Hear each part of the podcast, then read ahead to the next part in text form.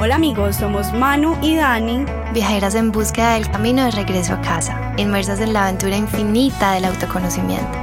Nos hemos perdido mucho, mucho y muchas veces para encontrarnos y nuestra intención con este podcast es compartirte nuestras experiencias. Experiencias de otros, temas random y otros muy serios.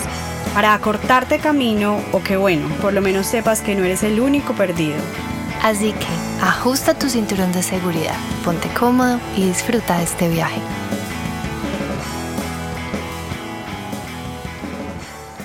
Hola amigos y amigas, en esta nuestra tercera temporada Manu que ha dado para hablar de todo, delicioso, como hemos viajado a través de preguntas, de no dar por sentado, curiosear y justo hoy este tema me llega porque sí, yo he sido muy curiosa alrededor del amor libre, de la deconstrucción del amor romántico, de las no monogamias consensuadas, del poliamor y de cómo podemos vivir un amor distinto, un amor diferente.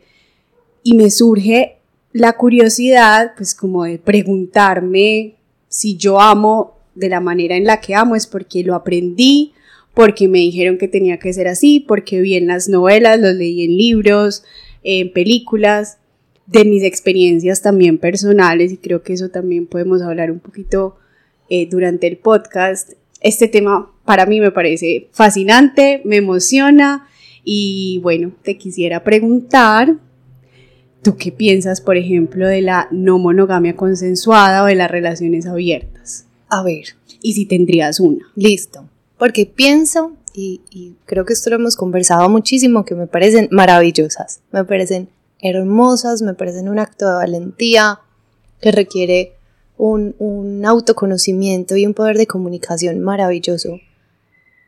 Yo no tendría una, pero, pero realmente porque elijo tener una relación monógama desde, también desde ese autoconocimiento en el que he estado caminando, sobre todo a tu lado, y que digo, me hace feliz y lo hago por elección tener una relación de este tipo.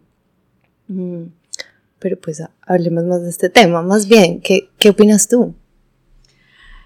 A mí me parece que justo es algo que surge, que te acuerdas que en algún momento lo hablábamos, como que se ha venido hablando mucho del poliamor, de las, eh, de las relaciones abiertas, del amor libre, de la no monogamia, eh, y que pensábamos como si esto fuera un auge o algo que estuviera pasando. Yo en algún momento también me lo pregunté como, hey, ¿será que esto es moda? Y que por moda entonces yo genero esta curiosidad.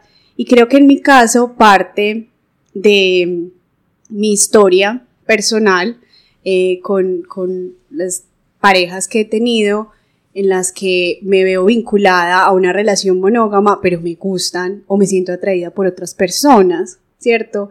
Entonces como que sí me surgía esa pregunta de, ve, ¿será que es posible yo seguir construyendo a nivel relacional con alguien y aún así poder darme permiso de experimentar esta química que se siente con las personas que uno no entiende de dónde salen?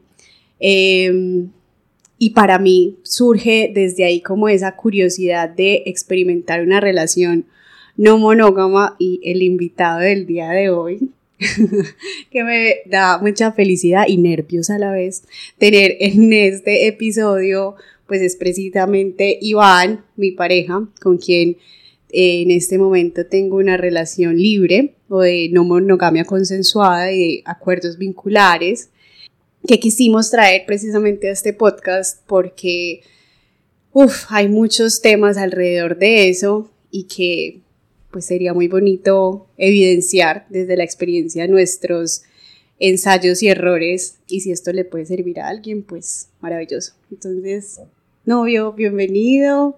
Gracias por aceptar este, esta invitación. Sé que, sé que es, pues como de alguna manera exponer mucho de nuestra intimidad, pero lo hacemos con un bien mayor y sabemos que muchas personas tal vez se van a beneficiar de esto. Entonces, gracias por eso. Gracias a ustedes por la invitación. Empecemos por lo más básico. ¿Qué significa tener una relación no monógama consensuada? Es importante para mí, por ejemplo, o lo fue, entender de dónde venía la monogamia, ¿cierto? Entonces, la monogamia surge desde hace mucho tiempo, porque antes no, antes los, los vivían como en comunidades y los hombres no sabían de quiénes eran sus hijos, ¿cierto? Entonces empieza a surgir un movimiento en donde los patriarcas dicen como, no, pues yo necesito saber quiénes son mis hijos para ver a quién les voy a dejar mis vaquitas, mis marranitos, el pedazo de terreno que tengo. Entonces ponen como unas normas en donde para ellos saber quiénes son sus hijos, dice, pues tengo exclusividad con una sola mujer y ahí ya tengo y garantizo, porque solo las mujeres sabían quiénes eran sus hijos, y ahí ya garantizo que esos son hijos míos. Entonces como que desde ahí se viene pues como fomentando o practicando la monogamia, pero digamos que muchísimo tiempo atrás los seres humanos no éramos monógamos, pues en ciertas civilizaciones no pasaba. Entonces, para mí, por ejemplo, conocer la historia de dónde venía la monogamia, decir que tengo una relación de no monogamia consensuada es no exclusividad de afectos o sexo, ¿cierto? Que claramente nosotros vamos a hablar de nuestra relación, en cada relación es distinta y tendrán acuerdos diferentes. Muy bien, y cuando hablaron bueno, dijeron algo muy lindo que me llama mucho la atención. Yo acá voy a intentar hacerme la que no sé nada y por eso digamos que traigo muchas preguntas de la audiencia de Conecta con Sentido para que resolvamos las dudas que van apareciendo. ¿Qué significa un acuerdo vincular? Eh, un acuerdo es socializar eh, entre las partes pues con la pareja que está bien para mí y que no. Entonces muchas personas creen que una relación abierta es ya como sin reglas, todo con todo y realmente no es así. Simplemente es acuerdos vinculares precisamente que limitan y ponen como un como en un contenedor de alguna manera la relación. Entonces ese contenedor sirve para saber hasta dónde puedo ir y de qué manera, con bajo qué circunstancias y que otras cosas están fuera de ese contenedor, que es el caso en que la otra persona no se va a sentir bien, o le va a doler mucho, o simplemente no quiere. Entonces hay como muchos niveles, digamos, de relaciones abiertas. Hay niveles de niveles. Y, y claro, mm, de eso hablábamos en algún momento y que hemos escuchado que la relación abierta es la relación, pues desde el imaginario de quienes no lo conocen, es, son los seres más sexuales del mundo, cada ocho días tienen una pareja diferente y entonces cómo hacen para mantener el vínculo y pues según lo que escuché que dijiste y bueno y lo que conozco pues no es así. Y también lo que me parece muy lindo y muy valioso resaltar que Dani ya lo dijo es que lo que vamos a hablar hoy es de la relación que ustedes dos tienen y que cada relación es un mundo completamente diferente. Y creo que eso es supremamente vital e importante aclarar y acá digamos que empecemos, nos preguntaban si en qué momento se decide y en qué momento decidieron ustedes tener una relación de este tipo. Como les contaba al principio, yo hice una evaluación de cómo habían sido mis relaciones pasadas. Había acabado de terminar una relación de ocho años monógama, en la cual durante esa relación a mí me gustó otra persona o sentí atracción por otra persona. Y eso desembocó en muchísimo dolor porque en ese momento no tenía herramientas, no sabía cómo gestionar, no, no tenía habilidades de comunicación, o sea, nula. Y eso terminó siendo una situación de, de herir a la otra persona, no de forma voluntaria, eh, y de hacerme mucho daño también a mí y de culparme mucho por eso que estaba sintiendo. Entonces, a partir de esa situación, yo me, empecé a preguntar si era capaz, por ejemplo, de sostener un vínculo y de poder tener eh, manifestaciones de afecto o, sí, o, como permitirme tener eh, encuentros con otras personas, aún así teniendo mi, pareja principal. Eh, cuando conocí a Iván, le comenté sobre esto, le dije, mira, en este momento me siento como en esta curiosidad em, y nosotros también empezamos como de una forma muy tranquilos, nosotros no fue como una relación convencional, empezamos como muy tranquilos a conocernos y yo le manifesté mi curiosidad y, ¿y tú qué me dijiste? Em, yo te dije que podía ensayar, básicamente. O sea, nosotros empezamos a salir y fue como eh, nos permitíamos cada uno sus espacios con mucha frecuencia y eso para mí era muy importante. Entonces a mí una relación muy tradicional no me funcionaba porque yo necesitaba mi espacio, quería pues como que no me celaran mucho, pero como desde la libertad, no desde, ay, voy a hacer y a deshacer, no, sino como de sentirme libre de, de poder hacer y compartir pues como con quien quiera, dentro de los límites normales, digamos. Entonces sí, eh, nuestra relación fue em, empezando así como a, a florecer, digamos así, bajo la libertad. Entonces así fue que nos empezamos a... Y en ese momento no teníamos muy claro lo que nos estábamos metiendo. Tú, Ivanchis, tú esperabas, digamos que Dani tenía claro el tipo de relación que querías, pues que ella quería y te invitó. Digamos, te dijo, ay, esto es lo que yo quiero. ¿Tú te imaginaste en algún momento estar en un una relación así? Eh, no, realmente no. Lo que pasa es que yo soy una persona que, o sea, yo no soy muy intenso. Y Dani es un poquito más, más, que, como dijera una buena palabra. intensa, diga. Es como más intensa. Entonces, sí, niveles de intensidad. El hecho de que ella hubiera querido una relación eh, así de ese tipo casi que nos dejaba al mismo nivel, porque yo no era tan intenso, entonces me encantaba que ella tuviera sus espacios y yo los míos, y, y así fue. y, y, en cuanto a intensidad, no sé si irá por ese lado, pero también de eh, que lo habíamos hablado en algún momento de si me llamas, y no me llamas, si vienes y no nos vemos, y qué es lo que nos enseñaron. Si automáticamente tengo un novio, así es como me debo comportar. Y como que este es el rol de la novia y este es el rol del novio. Y según entiendo, lo que hacían era como liberarse de esos roles y dejar ser al otro y amar como él quisiera, ¿no? Sí, y también venía entonces un poquito eh, esa figura de pareja a nivel social, ¿cierto? Y en cuanto a mi familia, por ejemplo, nosotros estuvimos saliendo mucho tiempo sin que mi familia lo conociera. De hecho, mi familia era como, venga, presente. Y yo, no. O sea, espérense que estoy aquí en mi exploración individual con este ser, a ver si quiero, si no quiero, si me quiero permitir. No necesitábamos ponernos un nombre o decir como somos novios o qué. No, dentro de nosotros eh, había una comunicación eh, muy abierta y muy directa pero socialmente nosotros no necesitábamos decirle al mundo lo que estaba pasando, siempre y cuando estuviera pues como muy presente entre nosotros. Eh, y creo que eso también nos dio mucha libertad, pues como para, para explorarnos a nivel individual y a nivel pareja, porque no era como que estábamos condicionados a que él tiene que ir a mis reuniones familiares, o yo tengo que acompañar a las de él, o se lo tengo que presentar a mis papás, o necesito llamarlo de X o Y manera. Y creo que eso desde ahí también empezó como, como que, que nosotros nos hiciéramos preguntas con relación a esa figura que quiero que acompañe al lado, pues como que al principio ni siquiera sabíamos cómo nombrarnos, pero también hacía parte de ese no queremos encasillarnos. En mi caso, cuando empecé a tener una relación con Dani, ella tenía claro que no quería una relación seria, pues, o seria, digamos, tradicional, convencional, exacto. Entonces, fue muy bonito porque yo constantemente pensaba, hoy estoy con ella, pero mañana no sé si vaya a estar con ella.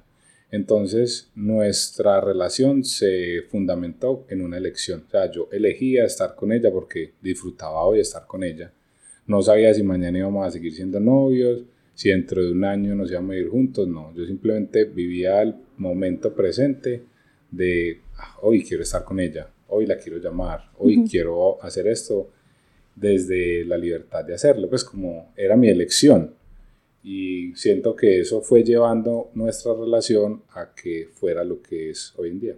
Y de hecho creo que es algo que perdura en el tiempo, que incluso ya viéndonos como puesto como, bueno, sí, formalizado, entre comillas, las cosas y de alguna manera eh, seguimos pensando que no nos damos por sentado y que seguimos siendo una elección.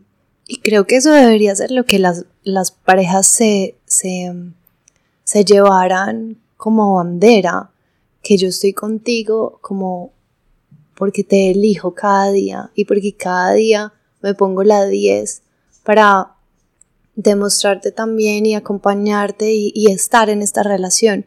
No porque seamos novios, lo doy por sentado, no porque estemos casados, tengo garantía, ni me están escriturando a la otra persona, sino que cada día es una lección y genuinamente como también me amo y como te amo y como nos acompañamos. Así que me encanta. Entonces vamos a comenzar con estas preguntas que me parecen maravillosas y empecemos por empecemos por esta que está sencilla. Dani, ¿cómo definen los límites? Empezando, pues digamos como siendo muy puntuales acá con lo que es abierto y lo que no lo es.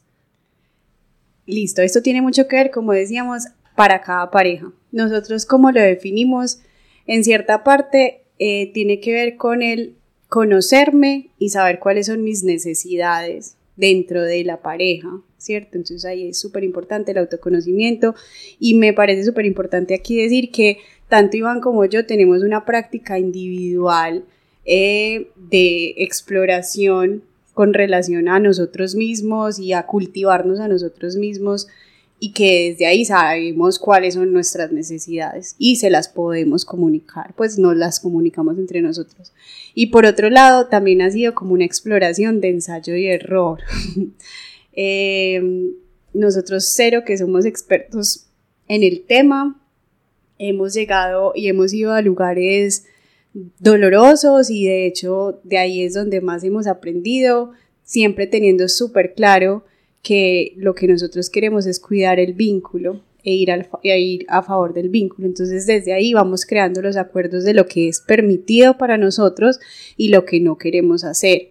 Y que eso nos cuida y lo que decía Iván, crea un contenedor para la relación. Entonces en una relación abierta, o por lo menos en la de nosotros, no todo es permitido. Muy bien. Y siempre preguntarnos, inclusive si es una relación eh, de, pues como de monogamia exclusiva, qué es permitido y cuáles son los límites para ti, eh, qué es la fidelidad para ti, qué es la fidelidad para mí. Y eso lo rescato mucho, por eso vivo súper asombrada y maravillada con estas relaciones, porque digo, esas son las grandes conversaciones que todos y las grandes preguntas que todos nos deberíamos hacer, no darlo por sentado. No porque tenga un novio significa que él quiere estar en una monogamia, probablemente no, ¿cierto? Probablemente cuando dicen, ay, este man es un perro y le puso mil cachos, pues qué tal si lo hubieran hablado desde el principio, podrían llegar a acuerdos tal vez como los que tienen ustedes, o simplemente decir, yo no quiero estar en este tipo de relación y pues no estamos para esto.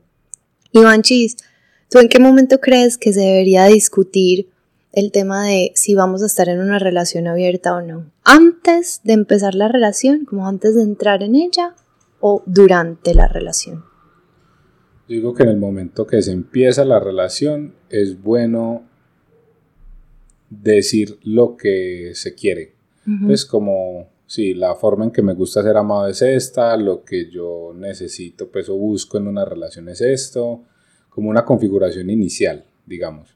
Y en el camino se van dando ya los, los aprendizajes y digamos que cada experiencia puede ir configurando eh, los acuerdos nosotros vamos a terapia y nuestro terapeuta, y no vamos a terapia porque estemos mal, sino porque queremos adquirir herramientas eh, que nos apoyen en, la construcción de nuestro, de nuestro vínculo, que aprovecho aquí eh, para decirles que nuestro retiro de parejas es en septiembre 9, 10 y 11 en Santa Marta y vamos a estar hablando de estos temas, por ejemplo, los acuerdos vinculares, que no solamente es para las relaciones eh, no monógamas consensuadas, sino también de, monogamia y muchísimas, vamos a estar dando muchísimas herramientas de comunicación, asertividad, eh, polaridad, sexualidad consciente. Entonces, bueno, súper invitados, invitadas a todas las que les llame la atención.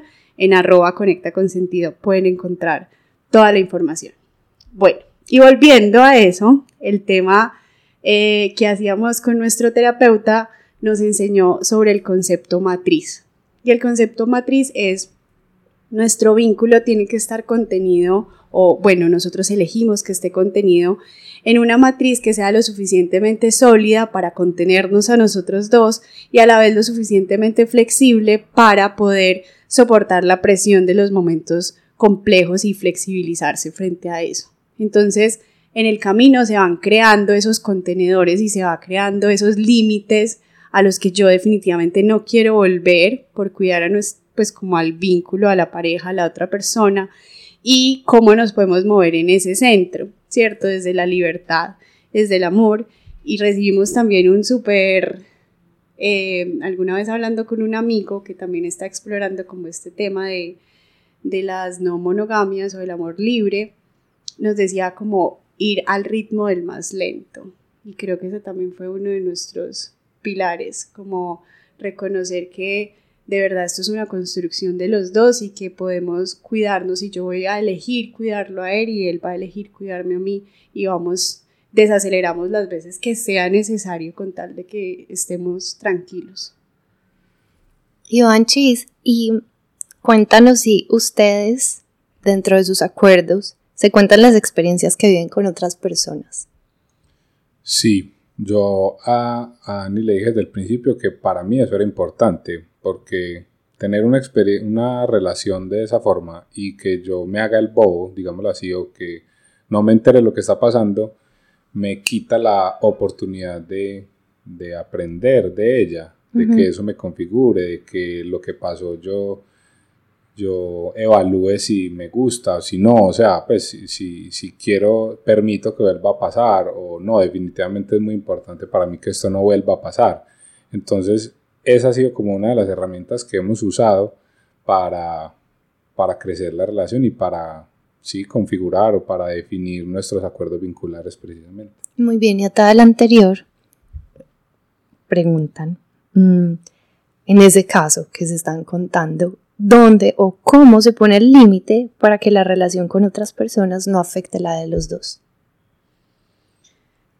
Y eso tiene mucho que ver con eh, conocer las necesidades, o en nuestro caso ha sido precisamente eso, hasta qué punto permito, ¿cierto? Eh, y nos permitimos ese, esos vínculos con terceros y hasta qué punto sabemos que nuestro vínculo principal es el más importante y esa es nuestra base o nuestra columna vertebral. Yo quiero cuidar a Iván, Iván me quiere cuidar a mí y en ese sentido es como eh, me gestiono a mí misma con relación a los otros vínculos para que eh, siempre esté a favor de cuidar a Iván. ¿Cierto? Entonces nosotros hemos puesto límites como si tienes una experiencia eh, que nosotros le llamamos como un summer love, si tienes como un summer love, em, tienes un lapso, un tiempo para concluir esa experiencia con ese summer love y volver a tu esencia y volver a estar completo para estar en nuestro vínculo. Eh, ¿Y cómo se hace esto? Eso se hace literalmente, ha sido como un tema de yo creo que ensayo y error. Eh, y también les queremos aclarar, no es que hayamos tenido muchísimas experiencias extravinculares, no, pero las que hemos tenido sí nos hemos dado la tarea de aprender muchísimo de ellas y creo que ahí está el límite en hasta qué punto esto nos duele y cómo entonces yo, la pregunta que nos hacemos es, ¿qué puede hacer Iván o qué puede hacer Daniela para que esto se lleve más fácil, para que duela menos, para que eh, sea más amoroso, para que nos sintamos más cuidados. Eh, yo quiero agregar que la experiencia, mm, hay momentos que son retadores, em, pero también es compartirnos de una forma que yo entienda desde donde la otra persona lo hace. O sea, eso no quiere decir que no vaya a doler. Probablemente hay experiencias que la otra persona me va a contar, pues que mi pareja me va a contar, y que van a doler. Pero nosotros practicamos como la, honestidad radical, pues como hasta donde la otra persona quiera saber, eh, contarle para que eso le sirva de materia prima para autoconocerse, digamos.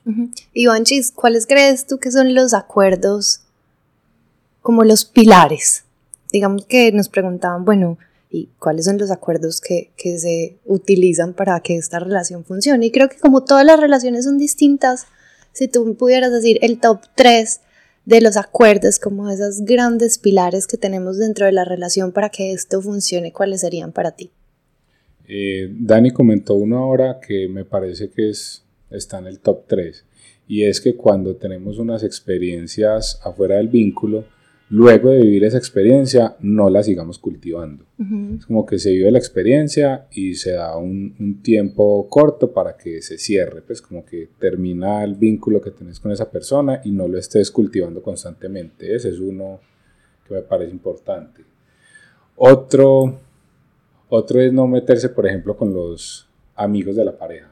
Pues que ese, ese, puede ser muy básico, pero en realidad no, pues es mejor dejarlo claro porque lo que es... y ahí entramos al detalle porque es qué tipo de amigos. O sea, obvio, Manuela, digamos que es alguien. Hermano. Exacto. Pero también hay un nivel de cercanía y entonces ahí es donde los, los acuerdos vinculares llegan a ser súper específicos y es decir, bueno, vamos a darnos a la tarea de qué tipo de amigos sí, qué tipo de amigos no, o, los conocidos, ¿cierto? Porque eso hace que nos cuidemos.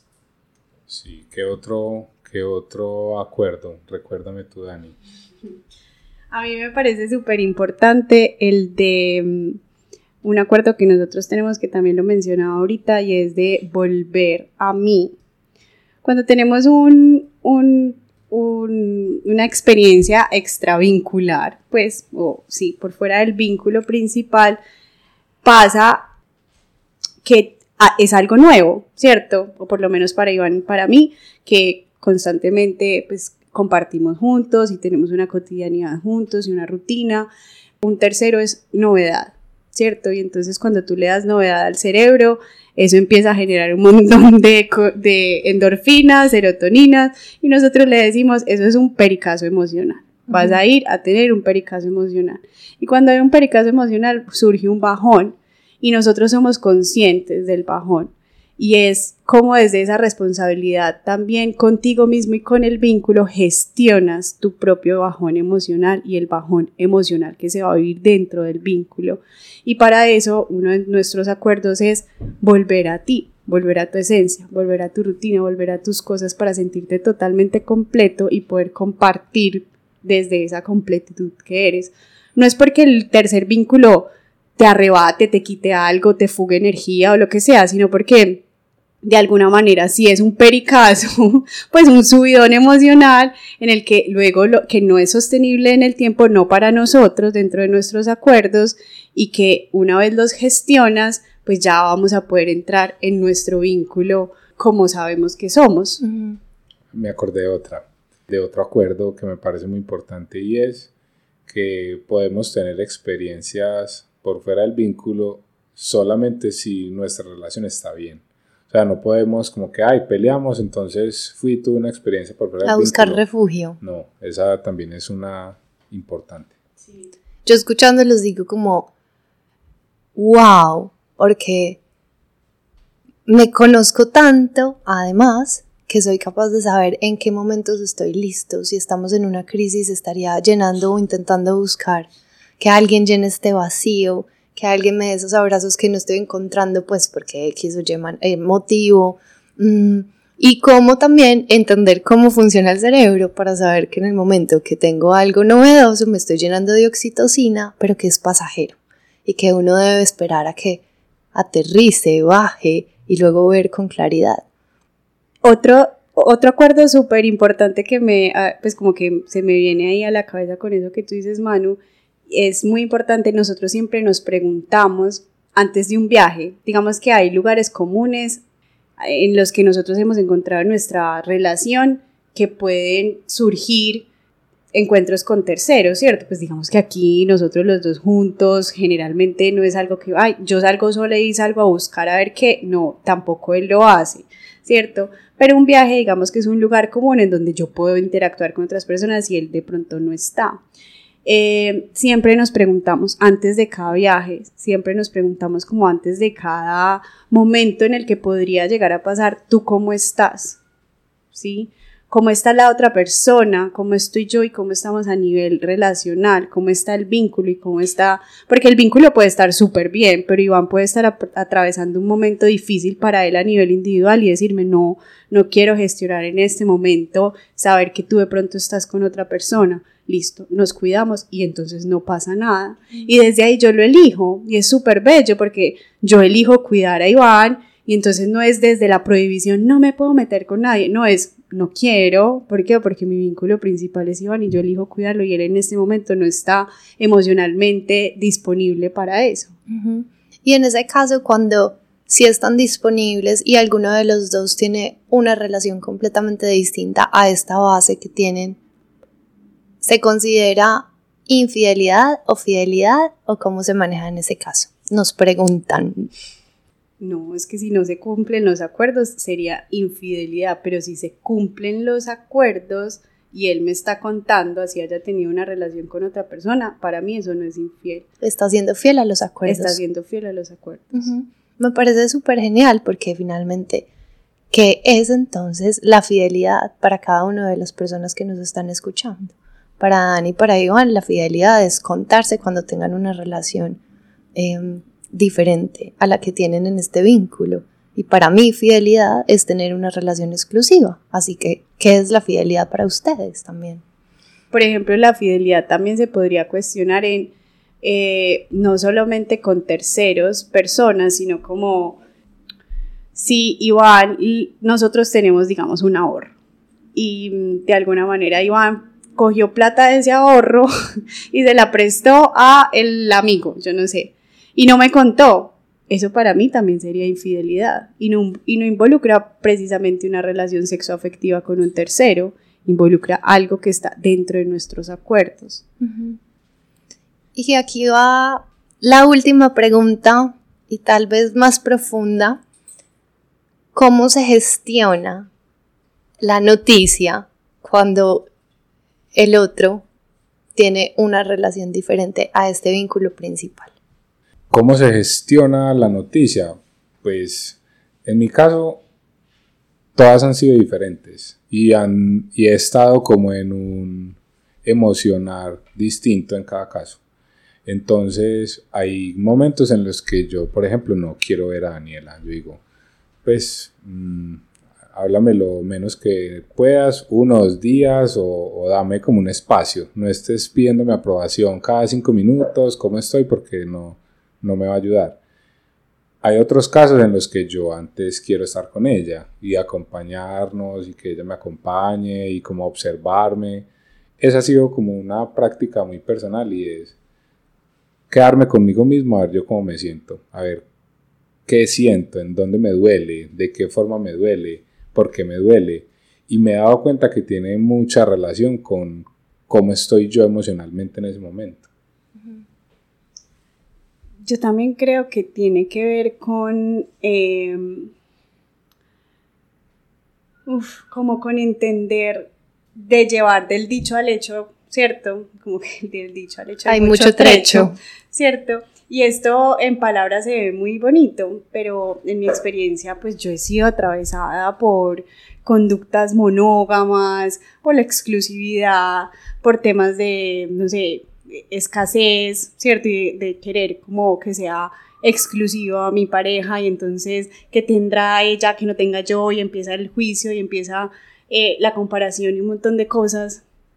Entonces para mí recibir la noticia también ha sido como dejarla que me atraviese y tener una relación no monógama consensuada no quiere decir que no haya celos. En mi caso, hay inseguridad, hay celos, se recibe la noticia y es como un baldado de agua fría, pero también hay como el querer acompañarnos, el querer estar experimentándonos desde esta manera y entonces encontrar también mis recursos para gestionarme. No es, Iván, ¿cómo me puede gestionar? No es yo cómo me puedo gestionar, entonces yo recibo la noticia y, por ejemplo, me voy a caminar sola, escribo, eh, hablo con, como con mi red de apoyo, porque para mí hablar es muy importante y me ayuda como a um, integrar la experiencia, luego hablamos con nosotros dos, yo le hablo constantemente porque, por ejemplo, la forma en la que yo reacciono es muy diferente a la forma en la que Iván reacciona. Yo hablo todo, lo hablo un montón, lo quiero preguntar, él es más como eh, gestionándose en su, pues como aislado, ¿cierto? Entonces creo que sí, llegan de muchas maneras y, cada vez llegarán de formas distintas conforme a las herramientas también que vayamos teniendo. Yo creo que la gran conclusión es que si cada ser humano es un universo, es imposible tener un manual y un paso a paso, pero lo lindo es que esto todo el tiempo nos invita a no puedo tener un manual del otro o no puedo tener un manual de cómo tener una relación abierta o no monógama consensuada perfecta. Lo que sí puedo es empezar a entender cuál es mi propio manual, qué es lo que yo necesito, qué es lo que yo puedo utilizar para gestionar mis emociones cuando me dan este tipo de noticias. Como tú decías, caminar en el bosque, escribir, hablar con mi red de apoyo, independientemente de la noticia que sea. Creo que siempre la gran invitación es a conocerme, para saber gestionarme, no importa la noticia que me den y saber cuál es mi línea 9, 1, 2, 3 para pedir ayuda y saber pues cómo lo va a resolver. Llamar al 911. y, y, y con esto, digamos, chicos, pues yo me quedo con una gran, con una gran conclusión es esa. Como todo el tiempo, en todas las conversaciones y de hecho con todos los invitados que estamos teniendo, siempre la invitación es a cómo me hago cargo, cómo me hago responsable, cómo me hago estas preguntas de qué es lo que está haciendo el otro que me afecta a mí, pero cómo me hago responsable, porque el otro no está haciendo, ay, me voy a meter con alguien más para hacerle daño a Daniela y que ella tenga que gestionar sus emociones. No, siempre se está haciendo desde el amor infinito. ¿Y qué es eso que le causa dolor al otro que necesita solucionar, ¿cierto? Entonces, pues creo que hay muchos tipos de relaciones, que cada relación es única, que lo importante es ser fiel a los acuerdos que se forman y saber qué tipos de acuerdos tenemos. No sé si todas las parejas se hacen ese tipo de preguntas y si no se las hacen, pues es hora de empezar a preguntárselo. Y pues nada, no sé si Danielita te pueden buscar para hablar de estos temas, para las personas que tengan dudas, que probablemente así como Ivanchis diga, pues nunca me imaginé, pero pues esto ya así como que me está sonando, ¿cierto? Te está sonando. ¿Cómo vives ahora tu relación? Eh, ahora la vivo súper contento, o sea, siento que ha, sido muy expansiva cada experiencia y yo vivo muy feliz en la relación que tengo. Sí, ha sido una linda construcción. Eh, claro, para las personas que estén curiosas, así como yo, eh, me pueden encontrar en arroba conecta con sentido, pues ahí saben que soy una de las cabezas que hablo. Y en arroba dala.mandala también. Eh, como les decía, yo no soy experta en el tema, pero digamos que estoy en esta exploración y con todo el amor voy a estar ahí. Noelita, y ya para cerrar, en serio, en serio, me parece importante que fue algo que creo que no, no hablamos casi Iván y yo en esta conversación, pero que para nosotros también es muy importante, y es el cuidado de las terceras personas, ¿cierto? Como que nosotros no estamos interactuando con objetos, sino con seres humanos que también tienen emociones y sentimientos y uno de nuestros acuerdos también es cuidarlos, cuidar a las personas que vienen extra al vínculo. Em, ser supremamente claros que, por ejemplo, tenemos pareja y que ellos son los em, empoderados de decir si quieren entrar en este pues como en esta relación o no, pues como, como que estaba en el agua que los moja, ¿cierto? De alguna manera. Y ser siempre súper claros y súper honestos y también tener una comunicación radical con esas personas desde el cuidado, desde el cuidado, ¿cierto? Em, y eso me parece súper importante y no me quería quedar sin decirlo porque a veces también creo que las relaciones no monógamas consensuadas y pues dentro de algunos términos está la pues como la, las jerarquías, ¿cierto? Que es como que tengo mi vínculo principal que de alguna manera es la que tenemos Iván y yo. Em, no, pues siento que los terceros no es como algo que aparece y ya, ¿cierto? Son seres humanos que también tienen emociones, que también tienen sentimientos y que obviamente queremos cuidar y queremos eh, que estén bien eh, y pues ser supremamente, o sea, los tratamos como quisiéramos ser nosotros tratados, ¿cierto?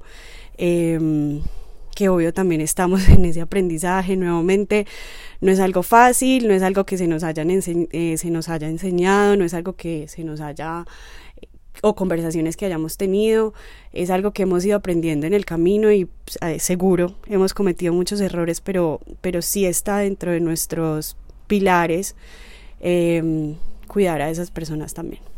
Y bueno, con esto ahora sí, nos despedimos. Muchísimas, muchísimas gracias a ustedes por estar ahí detrás, escuchándonos siempre. Em, ya saben que recibimos cualquier tipo de comentario, eh, alguna recomendación de temas que quieren que hablemos en arroba conecta con sentido y para todos feliz vida.